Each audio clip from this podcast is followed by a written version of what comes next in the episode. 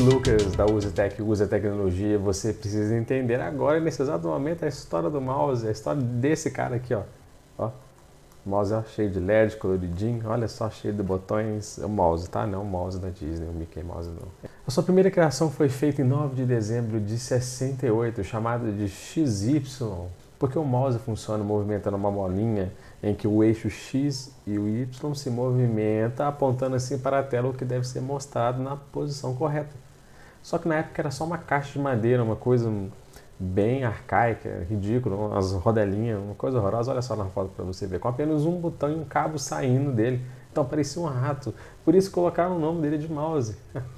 Só que na época não existia interface gráfica nenhuma, então era tudo por linha de comando, não tinha funcionalidade nenhuma, caiu em desuso.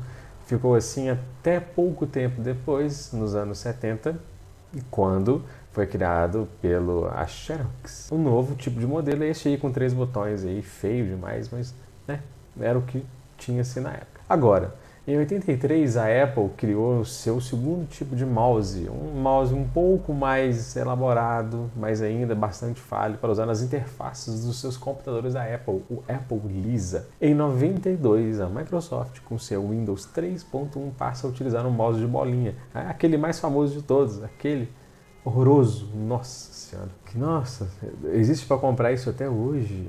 Eu te garanto que tem muita empresa aí que ainda utiliza o mouse de bolinha para seus funcionários. Aquilo era horrível, aquele mouse de bolinha que ficava sujo. Quando ficava sujo, você tinha que abrir o mouse, tirar a bolinha, lavar a bolinha com água e sabão, depois abrir aquele buraco que ficava lá no mouse, que ficava aqui no fundo do mouse, aqui ó, onde aqui agora é o laser, ficava lá, você tinha que abrir ele, ficava cheio daquelas melequinhas, aquela coisa horrorosa, nossa, mas beleza, em 99 chegou mais conhecido ainda do que a bolinha, o ótico, aquele que você se levantar o mouse aí, ó. No meu não, o meu é de laser, o meu é próxima evolução. Se você levantar o seu mouse aí agora e sair um faixa de luz vermelha, ele vai aparecer aí para você. Isso é um mouse óptico, que é 300 vezes melhor, 300 vezes mais rápido e mais preciso que o mouse de bolinha. Este mouse dominou o mercado por muitos anos e é até vendido até hoje. Os modelos atuais refinaram-se muito seus conceitos. Hoje nós temos ele de Bluetooth. Tem o cabo USB banhado a ouro para evitar interferência. Existem mouses, por exemplo, que são mais leves, outros mais pesados. Quando eu digo mais leve, mais pesado, você acredita que tem mouse que tem, uma, que tem um quadradinho lá dentro, assim, com um pezinho assim, de umas 10, 20 gramas para você pesar um mouse? Tem gente que gosta de mouse mais pesado, tem gente que gosta de mouse mais leve. Existem vários, vários tipos de mouse.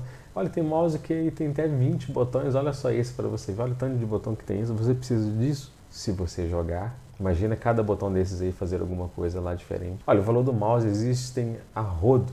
Existem mouse de 10 reais a mouse de mil reais.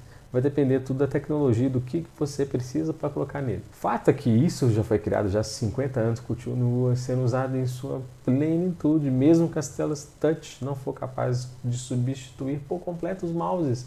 É bem provável que isso não aconteça. Olha, mouse é muito mais simples, mais rápido, ele é muito mais preciso do que ficar utilizando touch. E mesmo com tablets e com celular, computadores têm aí o seu lugarzinho no coração de todo mundo. O mouse, eu acredito que jamais será substituído. E você, você acha que o mouse daqui a uns 20 anos será substituído? Acho que antes disso é impossível. Eu não acho que nada demais. Não. Bom, deixe aí seu comentário, espero que tenham gostado da história do mouse.